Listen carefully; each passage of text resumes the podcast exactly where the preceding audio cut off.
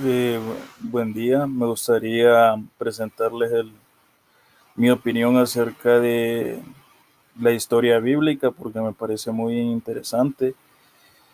En general, eh, creo que ha sido influenciada por los sumerios egipcios, pero, o sea, no hay nada de malo en ello. Lo que pasa es que, o sea, por nuestra misma naturaleza tendemos a copiar inconsciente o conscientemente las historias eh, de nuestros antepasados.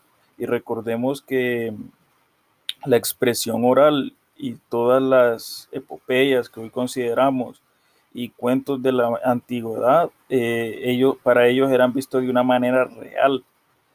Entonces muchas de esas historias fueron copiadas eh, literalmente, otras fueron eh,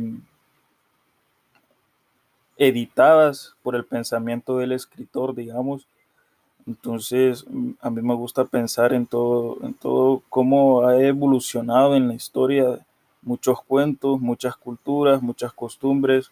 Hoy en día la, la expresión literal ha alcanzado un nivel muy profundo. Estamos en la era de la información, pero asimismo puede ser la era de la desinformación por, por cómo se, se puede tergiversar tanta información igual las noticias falsas, eh, como la gente procura muchas veces contaminar una buena información, un buen estudio con su pensamiento, que es erróneo, por así decirlo, aunque hay libre expresión, pero muchas veces la gente no tiene la capacidad de estudio de un tema como para abordarlo tan profundamente y publicarlo para, para que sea de estudio.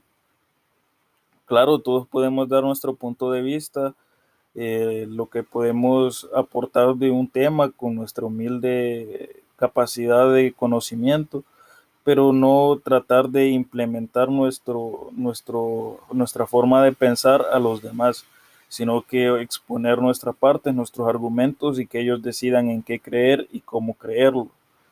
También es necesario, pienso yo, que en la literatura hoy pues tenemos la capacidad de escribir desde un ordenador desde cualquier parte del mundo, hacerlo también como a papel si se gusta.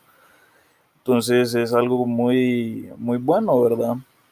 Y la Biblia ha influenciado mucho en todo esto porque es un, es, por así decirlo, una biblioteca portátil de muchos libros compactados, con mucho conocimiento y sabiduría compactado en un solo libro eh, el uso religioso ya puede ser también filosófico o una corriente eh, de vida, una corriente espiritual, también una filosofía, ¿verdad?